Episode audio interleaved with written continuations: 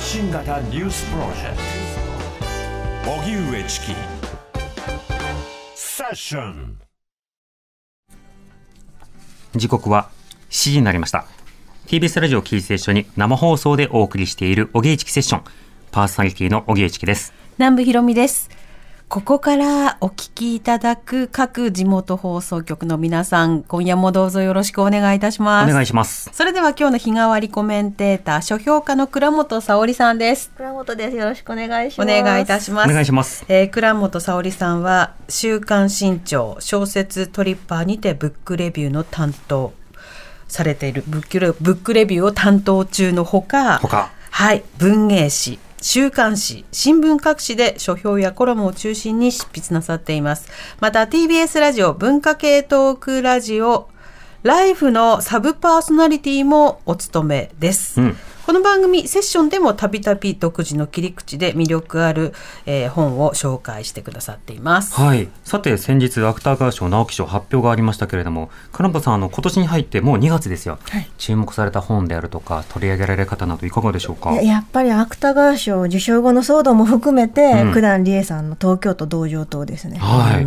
騒動も含めてというのはどういうことでしょうか？これはあの九段さんが受賞者の会見の時に、こう全体の5%ぐらいは生成 AI の文章をそのまま使っていますっていうこの発言がそこだけ切り取られてしまって、うんうん。チャット GPT を駆使した書かれた小説が芥川賞を受賞したみたいな感じで、はいはい。ニュースでこう大々的に報道されてしまして、うん。でも中に変容してるんですよその時点で、はいはい。物議を醸したんですけど、うん。でもまさにそういうこの表面だけ切り取って大騒ぎするっていうところ自体をシニカルにうがっている作品で生成 AI によって書かれた文章が登場する小説で別に勝手に書かせたわけじゃないのに。そうでも本当にその一部分の部分を生成 AI に何かを喋らせるところだけをそのまま引用しただけなのに、うん。はい。その内容自体は実はむしろ本当のテーマは生成 AI ではたどり着けないような言葉による文学の可能性ってものを追求する小説なんですよ。うんそれがこたつ記事によってあれよあれよと。そうなんです、そうなんです。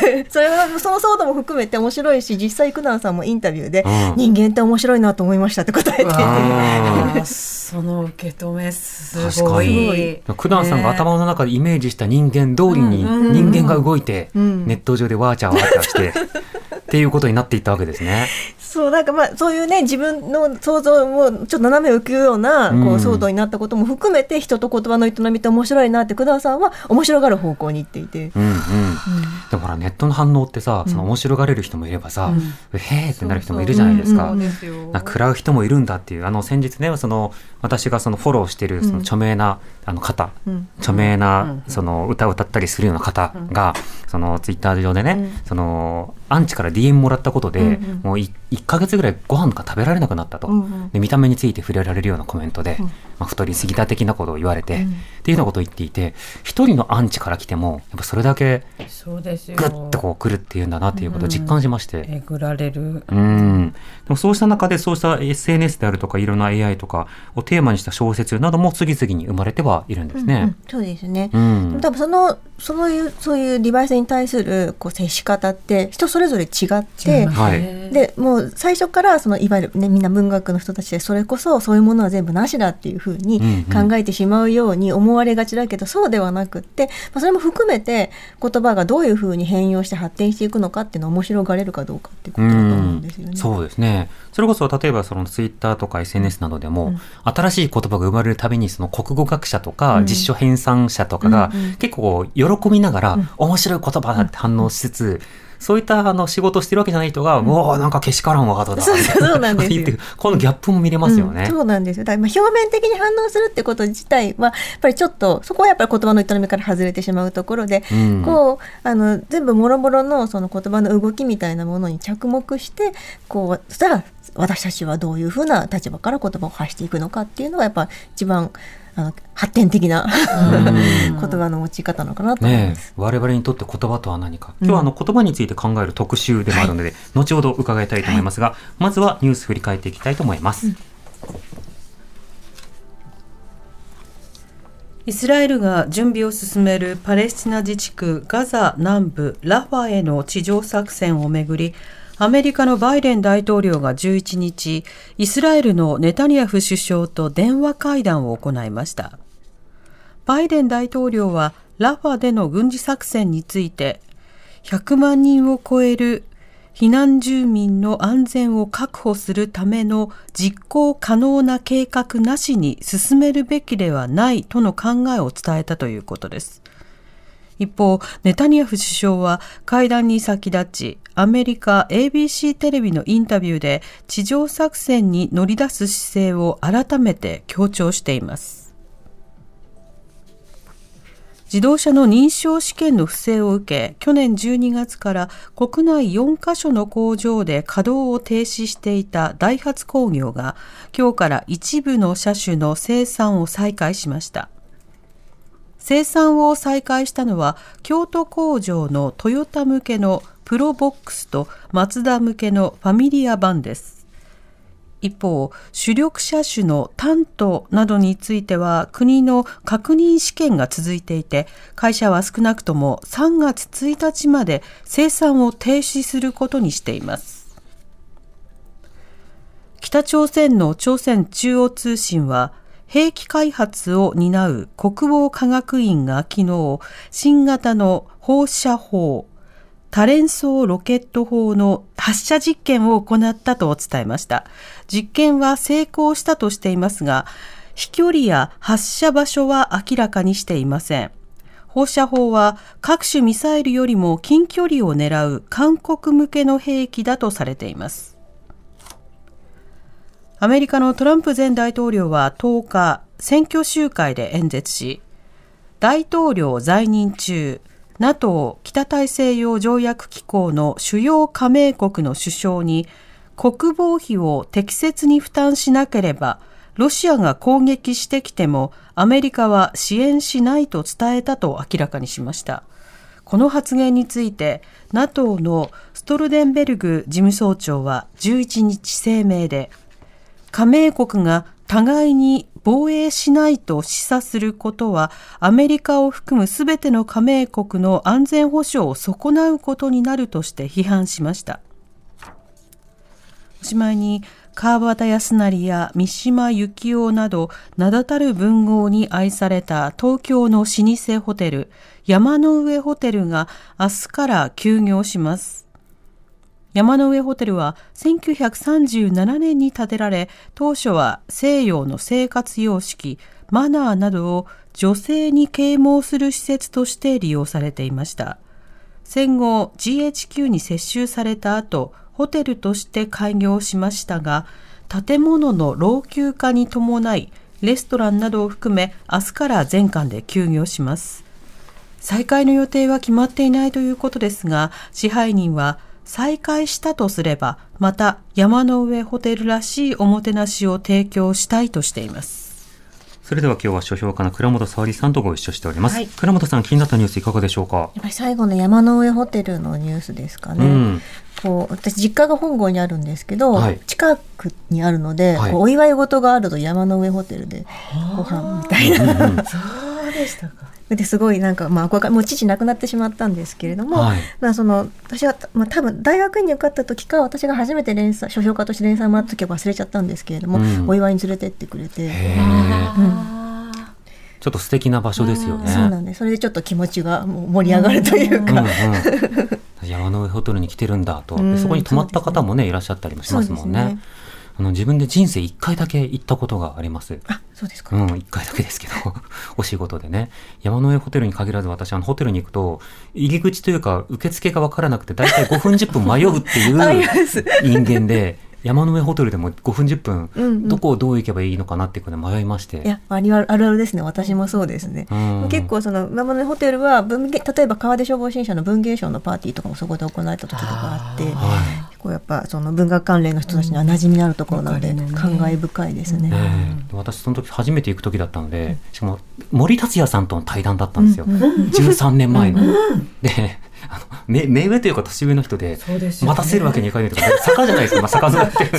と取り付くまでにね すごいこう登っていかないとだからなんでこいつはこんなに汗かいてるんだって 思われながら対談のイントロにたどり着いたっていうことだけは覚えてます。でもこういった歴史あるところにね、さらなるどういった土地の、なんだろう、縁が綴られるのかというのもまあ見ていきたいところですね。ではこの後倉本さんに一番気になるトピックスを伺うフロントラインセッションです。発信型ニュースプロジェクト荻上チキセッションここからはフロントラインセッション日替わりゲストが今一番気になるトピックスについてお話しくださいます。今日は書評家の倉本沙織さんです。お願いします。お願いします。さて今日はどんなテーマでしょうか？今日は言葉について考える本とうん。いうことで、先ほどもお話ししたその東京都道場島でねこうあの生成 AI が登場するっていうくだりのお話もさせていただきましたけれども、うんその言葉と人間の営みについてこう文化的かつ文学的に考えられる本をご紹介できたらなと、うん。楽しみ。では早速一冊目お願いします。一つ目、えー、と山際十一さんとうん。鈴木俊隆さんの「動物たちは何を喋っているのか」はい主演者から出てる本です。これは絶対面白そう。いやこれは面白いです。うん。これはあのちょっと何年か前に朝日新聞だったか何かで四十からの鳴き声に文法があることを突き詰めてはい。話題になった研究者さんの記事が出たと思うんですけれども、その経営の研究者である鈴木俊隆さんともうあの兄弟の元総長で、はいあのもうねなんかねしもうゴリラになりたくて群れの中で過ごしていたっていうこう世界ゴリラ研究の世界的な権威の山際十一さんの対談で、とにかくもうね二人の四十から愛とゴリラ愛がうん。溢れていて、うんうん。知的なおしゃべりである以上にもうそのね愛が溢れてるトークが面白すぎるんですよ。うん。でもそのお話も本当に面白くって、はい。この鳥かごの中だと四十からって本来のポテンシャルが出ないんだけれども、うん。未来の中にいると危険があるから高度なコミュニケーションしなきゃいけないから、うんうん。すごくもうおもこなんかむちゃくちゃその文法的に知的な会話をしてるんですって。はいはい。で例えば四十からの結構似ているその小柄っていう鳥がいるんですけどこの2つの鳥って、まあ、別の種類の鳥ではあるんだけれども冬になるとこうあの混ぜこぜで一緒に過ごしたりとかして、うん冬を乗り切るらしいんですよ。うんうんでなんか四十からの言葉で「集まれ」っていうのは「じじじ」っていうらしいんですけどはい小柄だと「DD」なんですって。うんうん。でだから本当は全然違う言葉なのにあの四十からたちはこうあのルー大芝みたいに、はいルー大芝って寝耳にウォーターとか言うじゃないですか。言います言います。で、あれってでも私たち全然そんな言葉ないって分かってても、寝耳に水のことだって分かるじゃないですか。はいはいあれは文法があるから、文法のことを理解してるから理解できるんですよね。うんそれと一緒で、その集まれってことがピーツピって言うんですけれども、なんかこう、ピーツピって言葉を先に言えば、その後、ジジジジじゃなくて DD って言っても、四十からはちゃんと、あ、警戒しなきゃっていうふうに理解できるんですって。ああ、あれねってなるわけそうね。そうそうそう、んん。だ全く種が違うのに文法ってものがちゃんと存在してるから言葉を理解できてしまう。方言であったとしても文法さえ統一されていればそうそうそうそう。話せる。そうなんですよ。すごいなんか面白くないですか、その動物たちのその姿っていうのが、四十から特集はセッションでもね、あの鈴木先生来ていただいて。そうなんですね。めちゃめちゃさあいやいや音もかけて実際やったら、そうなんですね。あ聞こえる気がするってなって。で山際さんはねもともと学術会議のね、うんトップでもあってそうそうそう。そうでゴリラ研究者でもあってっていう、い本ですね。熱意ある方の二人ですよ。そうなんです。だから初めて聞く奇妙な文章でも文法の力があればちゃんとルールに当てはめて理解できるってだから動物のコミュニケーションって、うん。まあ、その種がどのように世界を捉えているかどのように行動するかひいてはその種がどういう動物なのかっていうのがあよく現れているこれ。全く人間も一緒なんですよっていう。うんうん人間も実はその、まあ、環境に合わせてその言葉みたいなものを獲得していったことがあって、うん。だからその今ここ以外のことについて語れるのは例えば人間の言葉にしかないすごいユニークな能力なんだけれども、うん。こうだそういうその彼らが持っているその言葉のありようみたいなものをつぶさに観察していくことによって人間の方のこう文化的な営みっていうのもうん言葉である言葉の営みっていうのもこう浮かび上がってくるってすごい面白い。うーん私たちは言葉を使って何をしているのかうん。に加えて言葉を使う我々とは何なのかうんみたいなことが浮き彫りになるんですね。そうなんですよ。へえこの二人だったら絶対面白い。めちゃくちゃ面白いです。これも一気読みですよ。一気読みでしょうでねも表紙が可愛いのね。そう、可愛いんですよ。うんで、この中にいろんなイラストが出てくるので、すごく実験とかもわかりやすいんですよ。うんうん。こうあの蛇蛇のふりしてこう木の棒みたいのを木からこうやって吊ら下げて、はいはいでこのあのジジジジっていう音を出しながら動かしてみてそれにこう地中からが騙されるかどうかっていう実験してみたりとか騙されるってことは逆にその言葉のイメージを持ってるってことだから、うん。こう高度に言語的ってことなんですよ。うんうんうん。あれがいるよっていうことを分かって伝えてるってわけですもんね。知らせないとね。えー山際十一さん鈴木敏孝さんの「動物たちは何を喋っているのか」集英社から発売中はい。ということです、では読みたい。続いての一冊は、えー、と次っていう一冊が、えー、と友田健太郎さんのうん「自称史僕の歴史」という本で、はい。あの川出新社が出てる本ですね。こ。れ気になってたやつどういった本でしょうか？これはねあの社会の変化と僕っていう一人称自称詞ですね、うん。自称詞の普及がいかにリンクしているリンクしているかっていうことをこう明治以前から現代に至るまで非常に分かりやすくつまびらかにしてくれるという画期的な論考なんですよ。うん。でゆくゆくはその現代の日本社会が抱える問題まで浮き彫りになっていくってことなんですけど、はいはい。さて「僕」って言葉っていつから使われてると思いますか？僕僕まああのまず戦後は使われてたよね、うん。あの映画とかで。あと、トーキーとか音声が入ってるやつだと、うんうん。そうは言ってもね君ね僕に言われてもね 困るんだよみたいな感じの ちょっと山手しゃべりの早口の僕や君っていっぱい使われてたじゃないですか、そう山手しゃべりなんですそうよね。そうそうそれでまあ最近だとやっぱり村上春樹さんの「僕」あー一人称の小説とかね、うん。やっぱイメージがあると思うんですけど実はね「古事記」の時から「僕」っていう漢字自体は出てくるんですよ。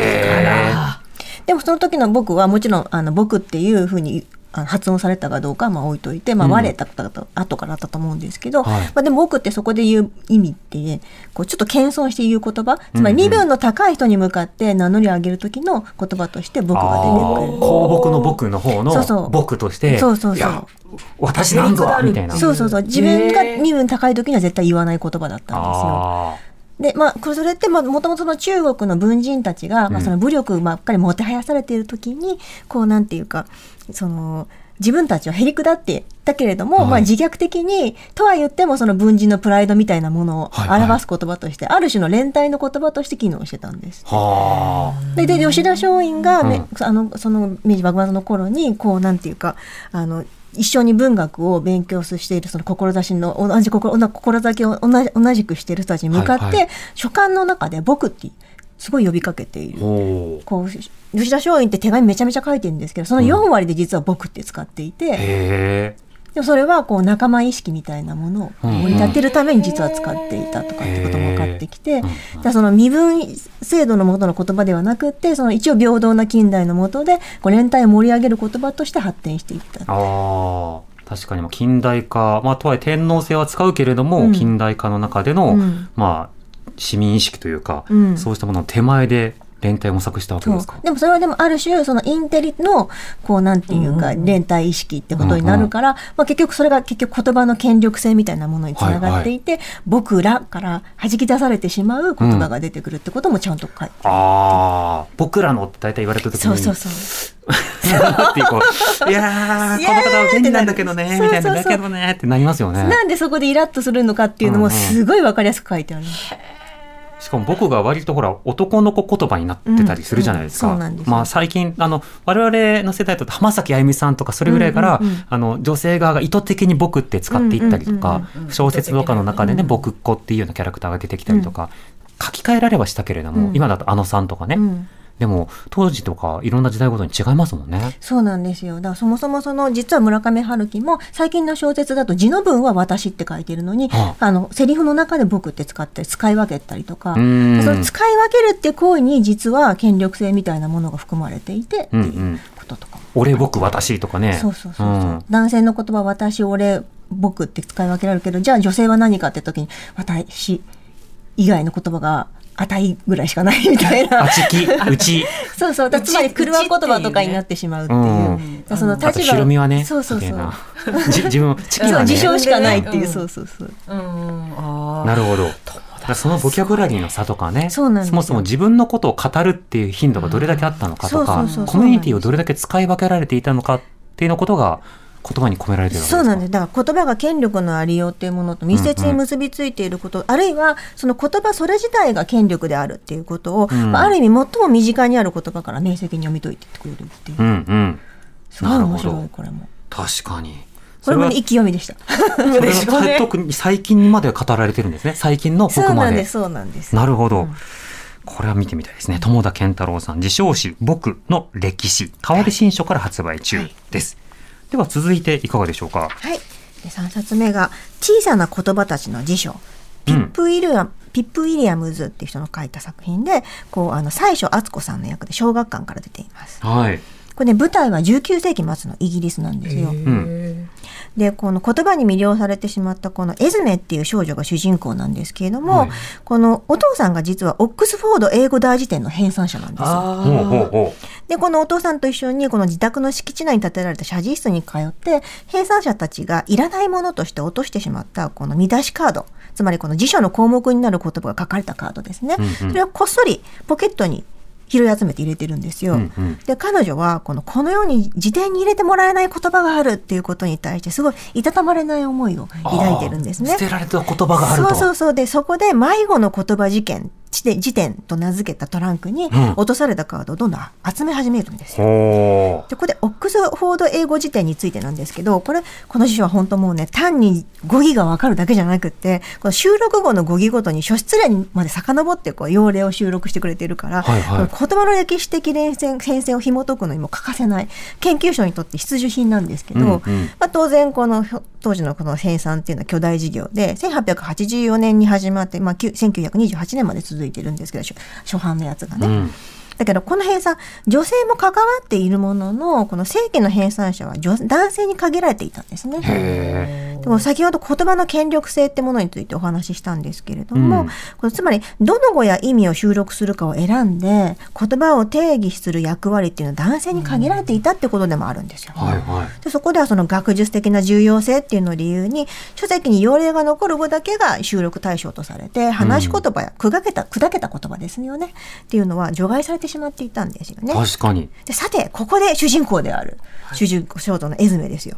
この幼少期からこの辞書編纂の作業室に通っていたエズメはこの重要でないっていうふうにされたそうした言葉を拾い上げる行動に出る。